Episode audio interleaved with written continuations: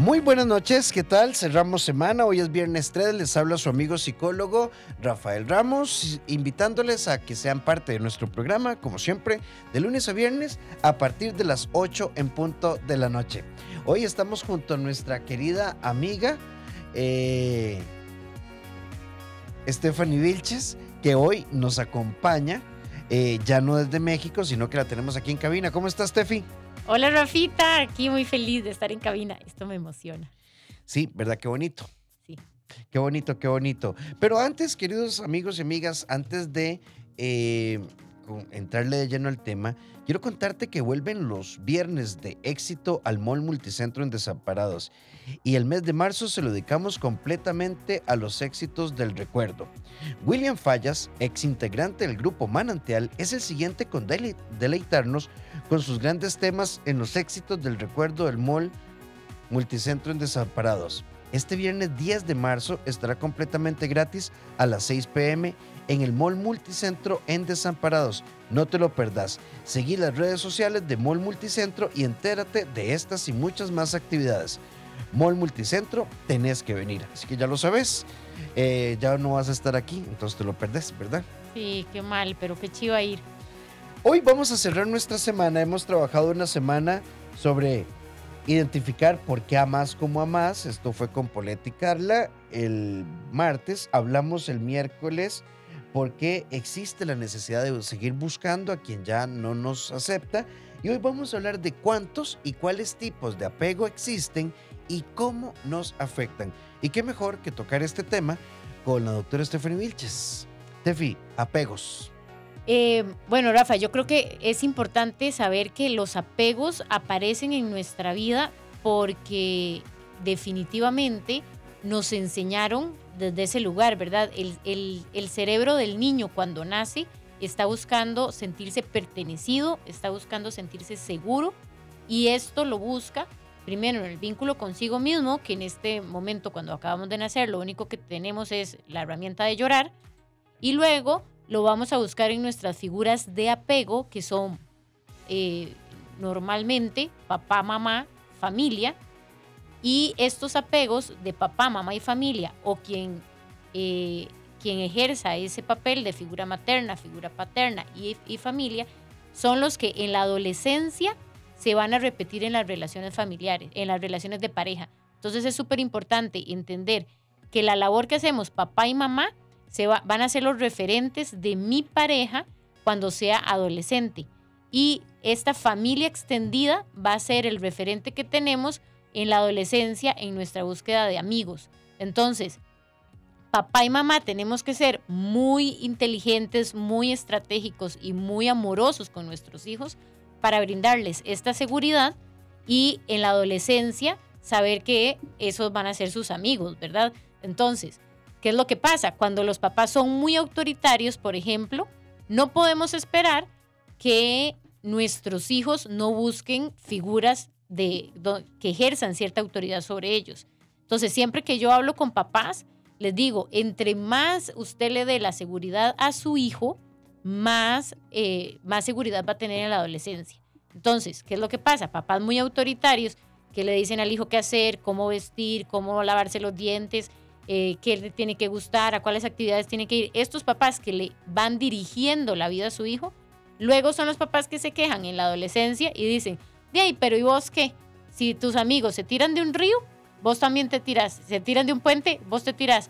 Ese tipo de papás enseña a, nuestro, a estos adolescentes a seguir, a seguir a la manada. La propuesta de disciplina positiva, la propuesta de maternidad consciente es que los hijos puedan elegir y puedan eh, sentirse eh, merecedores, que puedan sentirse conscientes de sí mismos y que puedan tomar su camino solos. La labor de los papás es acompañarlos y lo hemos eh, confundido a lo largo del tiempo por un tema cultural, por un tema social, lo hemos confundido con decirles qué hacer. Entonces, si queremos tener adolescentes saludables, tenemos que tener unos niños que sepan elegir. ¿Qué es lo que pasa? Que a veces los papás no queremos que nuestros hijos elijan porque se nos hace un proceso un poquito más cansado. Es como si tuviéramos un adulto en chiquitito. Pero en la adolescencia nos vamos a sentir muy felices de darnos cuenta que tenemos un hijo con criterio, que tenemos un hijo con pensamiento crítico, que tenemos un hijo que puede tomar decisiones por sí solo y puede definir qué está bien para él y qué no se siente bien. Entonces, antes de hablar de qué tipos de apego, es importante saber que las figuras de apego, papá y mamá, son las parejas del mañana. Y las figuras de apego de familia son los amigos de mis hijos del mañana. Entonces, si, eh, mi hijo desde chiquitito vivió bullying de la familia, eh, eh, son estas familias muy burlistas o las familias que no hablan o las familias que esconden debajo de la alfombra. Cuando el hijo crezca y sea adolescente y adulto, el hijo va a tener este referente.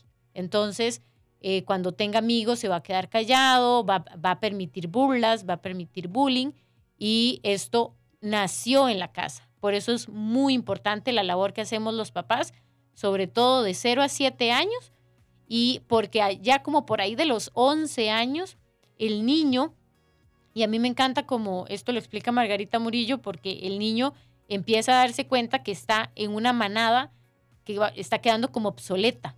Papá y mamá ya no me van a proteger de este mundo. Y ahí es donde hacen el brinco a buscar esta seguridad que antes tenía de papá y mamá en la pareja. Y también me doy cuenta como niño de 11 años, 12 años, que mi familia extendida tampoco va a ser para siempre y entonces empiezo a buscar una nueva familia en mis amigos. Entonces, este proceso es, el es como nosotros vinculamos, como empezamos a generar apegos y ya para empezar a explicar cuáles tipos de apego hay. Apegos, tipos de apego. Bueno, se hablan de cuatro tipos de apego, Rafa. Se habla del apego ansioso, desorganizado, seguro y evitativo. Empecemos hablando del apego ansioso. Este apego eh, se tiene como una característica el miedo al abandono. Entonces, cuando, cuando nosotros tenemos este tipo de apego y sentimos que en algún momento de nuestra vida alguien nos abandonaba, eh, podemos generar relaciones de dependencia. ¿Eso qué quiere decir? Que yo baso la felicidad, mi seguridad en la relación con el otro. Entonces, ¿qué es lo que pasa? Que cuando yo siento que pierdo al otro, pierdo mi seguridad. Y cuando siento que pierdo al otro, yo me siento como que voy a quedar eh, abandonado, desahuciado y aquí ya, eh, ya no puedo vivir más con, con esto. Y entonces, ¿qué es lo que pasa? Que necesitamos darle mucho tiempo a la pareja, necesitamos pasar día y noche con la pareja. Em, también pasa cuando eh, este tipo de apego se ve también en los jefes. Necesito mucha aprobación del jefe, necesito que me diga que lo estoy haciendo bien, necesito que me diga que no me va a echar. ¿Por qué? Porque yo siento que yo solito, yo solita, no voy a poder. Cuando un niño experimenta abandono, no tiene que ser solamente un niño abandonado. Puede ser que hay una interpretación del niño en, el pensamiento concreto que tiene el niño de 0 a 7 años en el que sintió que su mamá se iba. Por ejemplo, cuando lo dejan en el kinder y no le explican bien el proceso. Entonces hay muchas mamás que dejan al niño eh, engañado y dan media vuelta y se van corriendo y el niño queda con una profunda sensación de abandono. ¿Por qué? Porque los chiquitos no tienen la misma percepción del tiempo que nosotros. Entonces se quedan ahí solitos y lo que sienten es que ya no, que mamá ya no va a volver. Muchísimas personas adultas que llegan al consultorio a tratar de sanar sus heridas de infancia cuentan situaciones en las que vieron a su mamá irse y ellos en su corazoncito de niño, que hoy ya son adultos, pero lo cuentan como yo me sentí como que mi mamá se moría y solo iba a la pulpería. Entonces, este tipo de, de apego genera que cuando yo tengo una relación, yo estoy constantemente reviviendo ese abandono, esa sensación de que si mi novio se va, si se va de viaje, si está con alguien, si no me contesta el teléfono, es porque ya yo voy a quedar solo y entonces siento que la persona se va a morir o me va a dejar. Recordemos siempre que es importante eh, darle a nuestros hijos, y, lo hablo como papá porque, porque los papás eh, son las figuras de apego, eh, darle las herramientas para que sepa que él puede solo. ¿Verdad? Muchas veces cuando hablo con las mamás, las mamás le tenemos esta cantaleta. Siempre vas a contar conmigo yo siempre voy a estar para vos, yo siempre te voy a apoyar. Es una cantaleta de apoyo muy bonita, pero también es vos podés solo, eh, yo te voy a estar, este, yo voy a estar a la par, pero vos podés hacerlo, estoy segura que vos podés, vos no me necesitas. Es muy importante que el niño sepa que papá y mamá son, eh, son eh, personas que están presentes, pero que si nos morimos, pueden perfectamente seguir viviendo. Tefi, quiero pensar, por ejemplo, en estos padres de familia. Vamos a partir de que es subjetivo. Ok, que cualquier llamado de atención de la maestra, cualquier llamado de atención del entrenador de básquet, de fútbol, em, que si otro niño eh, hace algo y entonces eh, el niño se frustra y, y sale el papá y la mamá siempre en defensa. O sea, siempre mi hijo es la víctima y yo le resuelvo. ¿Eso cómo impacta? Si mi hijo se pone en posición de víctima y yo le resuelvo, yo le estoy reforzando su papel de víctima. Eh, las preguntas que le generamos a nivel de conciencia es, ¿quién eres tú frente a esta situación? ¿Qué podrías hacer tú? Este, vieran que mi hijo les va a contar una historia. Eh, me llama la, venía para acá, estoy en el aeropuerto toda estresada y me llama la psicóloga, y Stephanie, yo ya toda ansiosa y con mi apego ansioso diciendo, ¡ay, qué pasó! Y entonces eh, me dice, es que Leandro queda con hambre y no tiene suficiente comida. Entonces lo que ha hecho es que pide fiado y ya debe eh, como, no sé, 20 mil colones.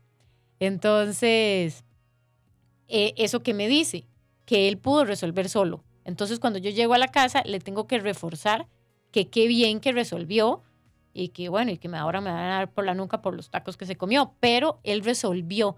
Es muy importante aplaudir y reforzar cuando el niño resuelve, porque no me necesitó. Claro. Y después podemos trabajar sobre la resolución. La toma de decisiones, que podría haber hecho mejor, con quién contó, con quién... Tenemos, tenemos todas las notas entre 8, 8 y medio, uno que otro 9, un par de dieces y viene un 6. ¿Y qué pasó? ¿Qué pasó con ese 6? Y nos vamos siempre al punto negro.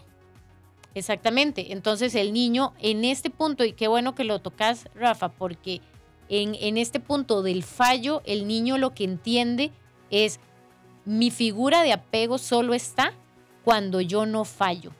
Mi figura de apego solo está para mí cuando y solo me ama cuando a mí me va bien. Entonces, ¿qué es lo que tenemos? Adultos sumamente perfeccionistas, adultos que necesitan que la persona eh, le diga que está feliz con ellos, con ellos, porque es esta ansiedad, este miedo de quedarte mal.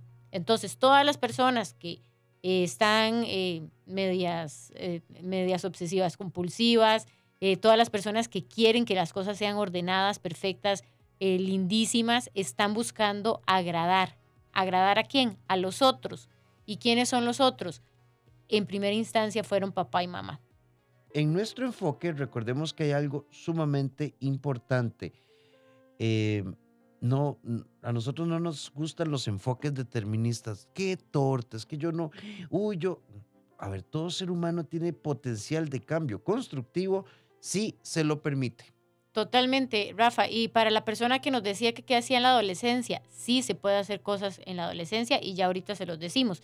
Pero vamos a definir los otros tipos de apego está el, apego evitativo. El apego evitativo tiene muchos problemas con la intimidad. No expresa las emociones y este, le cuesta mucho abrirse, porque lo que aprendió en su infancia es que si se abría, había problemas. Si se abría, pasaban cosas malas. Entonces prefiere evitar ese tipo de relación. No me quiero exponer, es lo que piensa el evitativo. El desorganizado tiene relaciones de amor-odio y tiene mucho miedo a estar abandonado y dificultades para intimar. Este, este apego es el más complicado de todos porque es muy desconfiado. Entonces, eh, sus figuras de apego no le pudieron dar eh, esta, esta seguridad. Y el apego ansioso, que lastimosamente es el que muy pocas personas tenemos, este, este tiene relaciones muy duraderas, expresa sus emociones, sabe cuándo puede estar feliz, cuándo puede estar enojado, se siente bien buscando apoyo, se siente bien este, dando apoyo, no tiene miedo a ser dejado, se sabe seguro de sí mismo. Este apego, el ansioso y el evitativo, lo pueden llegar a tener con procesos terapéuticos, con procesos de herida de infancia, y el desorganizado sí hay que meterle un poquitito más de cariño. 8 con 26 minutos. ¿Por qué al desorganizado hay que meterle más cariño? Porque eh, el desorganizado, las figuras de apego, eh, realmente lo que le enseñaron fue inseguridad. Entonces tiene relaciones de amor-odio. Mis papás me pegaban muy fuerte, pero yo los, eh, era mi figura de amor. Entonces mis papás de pronto estaban y luego ya no estaban. Entonces queda desorganizado a nivel del sistema nervioso esta seguridad. No sé si va a estar, no sé si va a llegar y cuando llega la paso muy bien, pero no sé cuándo va a llegar. Entonces, esta, esta ansiedad no llega a ser como el apego ansioso, que es miedo al abandono, sino que es como me abandonan y vuelven, me abandonan y vuelven. Entonces, imagínate las relaciones eh, laborales y las relaciones de pareja. Son eh, idas y venidas de seguridad e inseguridad. Una amiga nos dice en el 8990 004, nuestro WhatsApp, el papá de mi hija acostumbraba venir a verla y decirle ya vuelvo y se desaparecía incluso meses desde muy pequeña. En algún momento perdió hasta el control de los esfínteres por la ansiedad que eso le causaba. Al día de hoy tiene siete años y todavía se orina en la noche. Ha sido un gran trabajo, incluso con terapeuta y medicamentos para tratar los ataques de pánico y la ansiedad que le causaba la separación. Bueno, me alegro mucho que esté con terapeuta. Eh, yo la invitaría a, que vaya a algún curso de disciplina positiva porque ayuda muchísimo entender como papá qué, qué hay que hacer en el día a día, ¿verdad? Es como extender la terapia al día a día. Y este, si eh, este papá que dice que viene y no viene, lo que me está haciendo es una traición, ¿verdad? Si lo vamos, si ya nos vamos un poquito de, de, de infancia, puede ser como una traición. Pero aquí es muy importante qué le dice mamá con respecto a lo que está pasando, ¿verdad? Si le reforzamos lo malo que hizo papá o si le contamos una historia como, bueno, tu papá es así, este, vamos a poner la seguridad en ti, este, mira que nosotros estamos bien, fíjate en tu entorno, eh, el entorno es seguro, yo estoy contigo, fíjate como sí tienes esto y empezamos a reforzarle lo que sí tiene. Claro que es un tema de mucho de mucha seguridad personal también en, en, uno mismo como mamá, porque el hígado definitivamente uno lo que lo llama es a decir, este, eh, es que tu papá es esto, es que tu papá no sirve, es que nos abandonó, y muchas veces no tanto de lo que hace papá, sino cómo nos lo cuentan las, las otras figuras de seguridad. Sí, ve, por aquí hay una amiga que nos dice, ¿y qué pasa cuando es el contrario? Si en lugar de que los papás lo vean a uno como la víctima, lo ven a uno como el malo y solo la mamá tiene la razón? Eh, cuando mi mamá me ve como el malo, eh, también estamos hablando de una mamá que se está ubicando de un lugar de niña. Entonces, eh, si yo niña, estoy pensando que es una niña, si es una niña que creció sintiéndose mala, ahí es donde te digo que cómo, cómo las mamás le contamos a los hijos quiénes son ellos, cómo las mamás le contamos a los hijos qué están pasando ellos, ¿verdad? Ahí sí la invitación es hacer un proceso de sanación de herida interior, eh, de, herida emocional, porque eh, el, niño, el niño queda dolido con mamá y tenemos que soltar ese rencor para poder encontrar el adulto que puede decirnos quién, quién somos realmente. ¿Se puede tener uno o varios tipos de apego a la vez? No, se puede tener varias heridas de infancia y el apego eh, es o seguro o evitativo o ansioso o desorganizado. Pero sí, eh, por eso es importante saber que hay heridas de infancia que pueden haber varias, ¿verdad? Y que a partir de ahí empezamos a sanar heridas de infancia y apegos a la misma vez. 8 con 34 minutos y en nuestra sección La vida soy quiero compartirles esto que me encantó. Lo que no te mata, te escribe meses después diciéndote te extraño. Pero ya vos sabés cómo termina el cuento, entonces ¿para qué seguirlo leyendo? Cinco sentidos en un solo sentir. Bésame de noche. Estamos con la doctora Stephanie Vilches hablando de apego, tipos de apego, cómo estructura esto nuestra forma de amar y demás. Alguien nos dice por acá, no tengo pareja. El hecho de no encontrar eh, pareja puede ser por algún tipo de apego.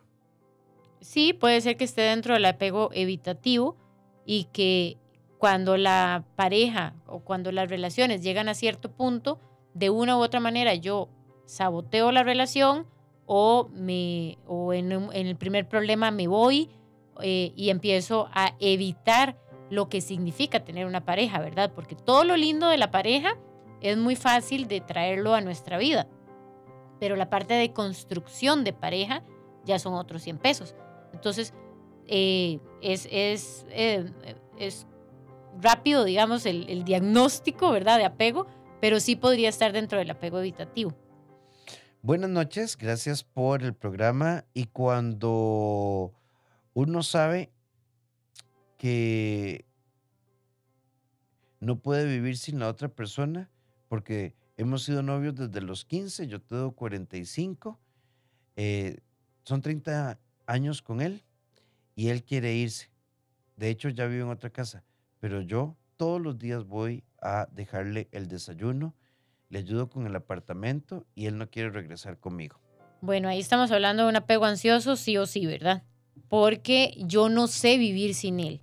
Em, estoy de acuerdo con la, con la sensación y, quiero que validemos eso porque puede ser, y me gusta como dice la frase, no sé, pero puedo aprender. Puedo aprender a tener nuevas herramientas y hacerlo yo sola, ¿verdad? Entonces la sensación es real, la interpretación es la que tal vez podríamos mejorar. Y entonces yo puedo decir, sí, se siente feo, sí, no tengo herramientas, pero entonces empiezo a sanar yo y empezar a tener herramientas yo para poder enfrentar de manera diferente, sin esperar que sea el otro el que cambie, ¿verdad? El apego ansioso se queda muchas veces esperando que el otro cambie. El, eh, el que nos cuesta el contacto cero tiene que ver con el apego o con el duelo. Eh, con, bueno, no sé por qué sería por el, por el duelo, pero sí podría ser con el evitativo y si es por el duelo, habría que ver si hay algún tema también ansioso, ¿verdad? Porque como ya perdí a alguien o porque no quiero perder a alguien, puede ser que estemos hablando de un apego ansioso. Sí, a veces los duelos leídos como, no, no, no, no, no, no, esto no me está pasando a mí. Puede ser un duelo vivido desde la negación, pero sí puede, como se dice, comorbilar, es decir, acompañarse de algún apeguito por ahí. Exactamente. Buenas noches, gracias por el programa, me encanta el tema. Eh, ¿Qué pasa? Mi hija tiene 11 años, eh, somos solo ella y yo, tiene su cuarto, todo, pero solo duerme conmigo y no hay forma de pasarla de la cama. Le cuesta mucho la socialización, habla muy poco con la gente, em, hace poco contacto visual a mí me han dicho que tengo que revisar la que podría estar en el autismo, pero yo no creo. ¿Qué podría ser? Bueno, yo creo que no nos podemos ir a ojo de buen cubero, ¿verdad? Este, y siempre, yo creo que cuando nosotros tenemos un hijo, eh, siempre lo llevamos al dentista, lo llevamos al oculista, por si acaso no ve, lo llevamos a, a verse los oídos, por si acaso este, no oye, pero no todos los papás eh, toman el tema de psicopedagogía con la seriedad que tiene, no toman el tema de neurología con la con las, eh, importancia que tiene. Y si yo ya veo señas que pueden ser de apego, lo puedo llevar a un psicólogo. Y también si veo señas de eh, algún TEA, algún trastorno espectro autista, podríamos llevarlo al neurólogo. No le tengamos miedo a ir al doctor, no le tengamos miedo a ir a escarbar a ver qué hay porque teniendo un diagnóstico, lo único que sucede es que ahora tenemos más herramientas para saber cómo ayudar a nuestros hijos. Sí, trabajémoslo. A ver, las características, hay que tener cuidado. bueno, ya no usamos la categoría Asperger, desde ese tiempo ahora hablamos de espectro. Pero a veces hay personas que dicen, mira, no hace contacto visual, es muy calladito y le gustan los dinosaurios y solo juega, debe estar en el espectro. No, de hecho, hay una prueba, la A22, la A22, que, que ayuda muchísimo, eh, la valoración de un neurólogo. Hay muchas, ¿sabes cómo lo pienso yo, Tefi? Como cuando, ok, nos duele el cuerpo, secreción nasal, dolor de cabeza, opresión en el pecho. ¿Es gripe? ¿Cuál gripe? ¿Es influenza? COVID. ¿Es COVID? H1N1. Bueno, hay que hacer un diagnóstico diferencial. Hay un amigo, David, que nos escribe, no podemos decirle cuál es el tipo de apego. Nos pregunta, ¿cuál es el apego que tiene mi pareja? La amo, pero es muy de- desconfiada. Y cuando se enoja, no me contesta el teléfono. Bueno, es que estas conductas, lo que hablábamos de la gripe, podría ser algún tipo de apego, pero también puede ser un tema de gestión emocional por, por- u otras razones. Ahora, Tefi, antes de seguir con esto, ¿todos los seres humanos tenemos alguna piecita desacomodada con el tema de los apegos? No, no todos los seres humanos y por eso dentro de los tipos de apego está el tipo de apego eh, seguro, que es el tipo que funciona bastante bien en sociedad. Pero sí quiero eh, que, entendamos que esto no es determinista, ¿verdad? No es que busquemos la patología todo y que busquemos un diagnóstico para ver qué tengo o para ver qué tiene el otro. Eh, igual que con las heridas de infancia, igual que con los eh, que con el DSM5, ¿verdad? Con el manual de, de trastornos mentales. No busquemos meternos en una caja. Esto nos sirve como guía para saber hacia dónde podríamos ir en un, en un tratamiento, en una búsqueda de soluciones, pero no es que yo soy ansioso, es que yo soy evitativo, es que yo soy desorganizado. No, no, no, no tratemos de meternos en una caja, sino más bien busquemos el bienestar emocional y sepamos, ah, mira, tengo como tipo, tengo como algunos síntomas de esto, pero ¿qué puedo hacer para cambiarme de ese lugar? No nos contemos la historia de que somos algo. Más bien movamos esa conversación a algo más saludable, a algo más de bienestar. Pues hablando de salirnos de la cajita. Tengo un niño de nueve años que explota como que si fuera bipolar. Vean, hay palabras a las que le tenemos que tener cuidado. Y yo incluso creo que conscientemente lo he dejado de usar hace ya bastante tiempo y tengo una campaña. Quitemos la palabra tóxica Ajá. y hablemos de personas con procesos en desarrollo, personas con heridas emocionales, etcétera, etcétera. Bipolaridad, autismo, déficit de atención, Asperger. Asperger, todas estas, la- abusamos de estas palabras. Tengo un niño de nueve años que explota como si fuera bipolar. Está feliz y de la nada se hace unos berrinches terribles y no sé si es apego porque yo trabajo mucho y soy solo él, los hermanos y yo. El papá nos hizo mucho daño, agresividad, en su edad más corta. ¿Qué me recomiendan? Porque he buscado ayuda, y, pero no sé qué más. A ver, eh, eh, si tiene posibilidad de hacer un curso de disciplina positiva, le va a ayudar mucho porque a mí me suena más a un niño desregulado. Y eso se enseña muy fácilmente eh, entendiendo, el niño puede entender, "M- mi hija desde los tres años está trabajando el tipo de cerebro, conectado, disparado, y el niño aprende a sentir en el cuerpo las emociones y aprende a decir qué, qué tiene. Ahora, imagínense ustedes estar muy enojados, muy asustados, con mucha tristeza, con mucha hambre y no tener palabras. Entonces, lo único que me queda es patalear. Entonces, los, los berrinches, estas, estos disparos de emociones, es importante que el adulto aprenda a leerlos porque el adulto es el que le dice al niño eh, hacia dónde ir para poder regularse. Y también es importante ver cómo le estamos modelando el manejo de emociones, ¿verdad? Porque eh, si el papá grita, eh, los hijos gritan. Si el papá este, tiene un buen manejo de emociones, los niños aprenden a tener ese manejo de emociones. Sí, incluso vean, a veces buscamos patología. Y voy a poner un ejemplo muy, muy sencillo. Felipe y Alberto son dos chiquitos. Cuando Felipe se enoja, los papás le dicen, ok, respira. Eh, cuando te calmes, hablamos. Andate un ratito a la sala y cuando te calmes, hablamos. Digamos que lo manejan así. La otra familia, misma edad, digamos condiciones similares, Felipe, Alberto se va a la sala, respira y luego hablan con él y aplican, ¿verdad? Este, una estructura de disciplina positiva, ¿ok? Felipe se enoja y entonces hace un berrinche y la mamá le dice, siga hablando y le va a reventar el hocico, le voy a enchilar eso, jabón es lo que le voy a meter, póngame jabón, venga, y aquello termina en zafarrancho. Es la misma emoción, hay enojo, hay frustración, pero hay dos manejos radicalmente diferentes que van a impactar la forma en la que ese niño, adolescente y eventualmente adulto va a interactuar con el mundo a partir de su enojo y su frustración. Sí, debemos regalar calma al niño. Si el niño está disparado, el, el cerebro regulado tiene que ser el del adulto. Si el adulto no se puede regular, debe tomar un espacio y se le dice al niño, mi amor, estás tan desregulado que yo ya también estoy un poco disparada. Voy a tomarme un tiempo y se le está modelando cómo regular esa emoción. Pero si yo grito y el niño grita y empezamos en esta guerra de poderes, entonces sí se va a armar.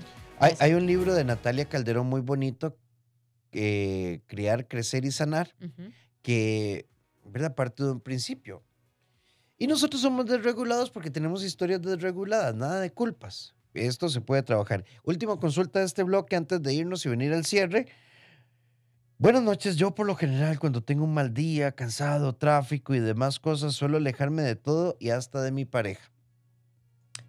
Sí, estamos hablando ahí de gestión de emociones, porque yo estoy eh, estresado porque yo tuve un mal día, eh, me lo llevo a la casa y ahora todos paguen por eso, ¿verdad? Está bien, si yo estoy, eh, tuve un mal día, aviso, miren, tuve un mal día, hoy voy a estar un poco más serio, necesito espacio, pero se avisa. Eso también entra dentro de la responsabilidad afectiva. Mis emociones pueden afectar las emociones de los demás. Hay una colega, Marianela Gamboa, que hizo esta publicación, Indefensión Aprendida. No estoy aceptando las cosas que no puedo cambiar, estoy cambiando las cosas que no puedo aceptar. A veces pasa que nos acostumbramos tanto, tanto a una situación dolorosa que la normalizamos, pero resulta que esto también con el paso del tiempo nos va a causar un mayor dolor. Hagamos de esta noche una noche especial. Nos preguntan sobre recomendaciones de lectura eh, o libros para este tema. Hay muchísimo. primero les recomiendo Equilíbrate Psicología, tanto en Instagram como en Facebook, pero más estás más activa en Instagram. Sí, totalmente. Equilíbrate Psicología. Ahora les vamos a dar el número de la doctora Vilches por si quieren concertar cita con ella. ¿Y hay algún libro que nos pueda recomendar?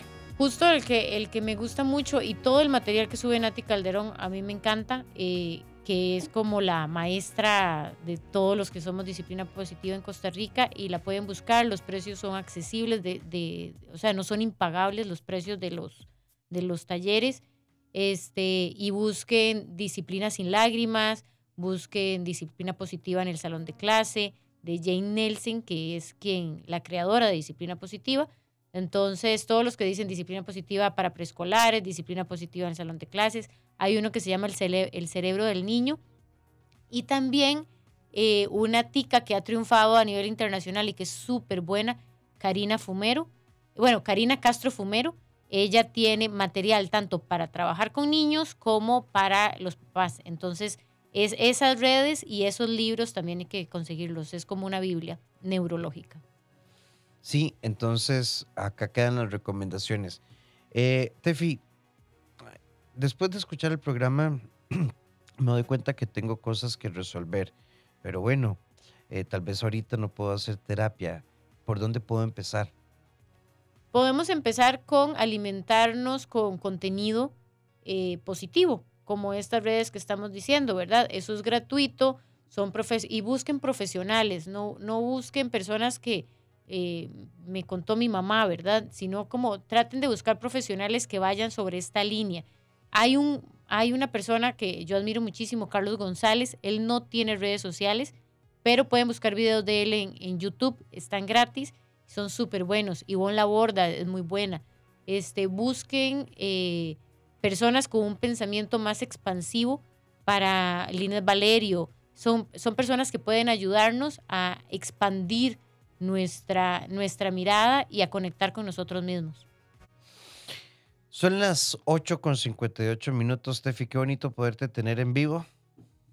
Sí, es súper bonito. Yo, eh, la verdad es que el, el, estar aquí con el micrófono es una experiencia totalmente diferente hacerlo por Zoom. Y por Zoom también disfruto, pero aquí es muy lindo. Sí, tiene, tiene otra calidez. Entonces, si ustedes quieren consultar con la doctora Stephanie Vilches, ella atiende vía virtual, ella está radicada en Cancún, hoy, hoy está de paso acá en Costa Rica. Eh, Equilíbrate Psicología y los números. Es eh, 8706-5300. Ahí me pueden llamar y podemos hacer una cita o también podemos averiguar de cursos y todas las otras cosas. Y el número, lo repito, es 8706-5300. Perfecto. Y a todos ustedes, muchísimas gracias por acompañarnos. Recuerden, mañana Mundo Bésame. Recordarles nuestra cita de lunes a viernes para que sean parte de nosotros. Recuerden estas idas al Mall Multicentro los viernes a las 6 de la tarde. Eh, recuerdos musicales que no te puedes perder. Mis redes, doctor Rafael Ramos, abrazatuvida.com, rafaelramosr.com. Y estén muy pendientes porque el 29 de marzo vamos a hacer un webinar junto a Tefi gratuito. Tienen que inscribirse sobre heridas emocionales y después también vendrá un curso muy bonito para que estén pendientes. Eh, por lo demás, gracias por estar con nosotros, gracias por ser parte de Bésame de Noche y si ocupas apoyo, en el CEDI somos un equipo 2290 1383 o al WhatsApp 88 81 1304.